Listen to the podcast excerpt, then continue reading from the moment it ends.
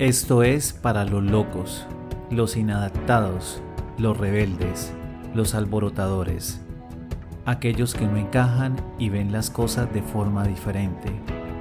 para los que no les gustan las reglas y no les da miedo salir de su zona de confort. Los puedes citar, no estar de acuerdo con ellos, glorificarlos o insultarlos, pero lo único que no puedes hacer es ignorarlos, porque ellos cambian las cosas, empujan a la raza humana hacia adelante.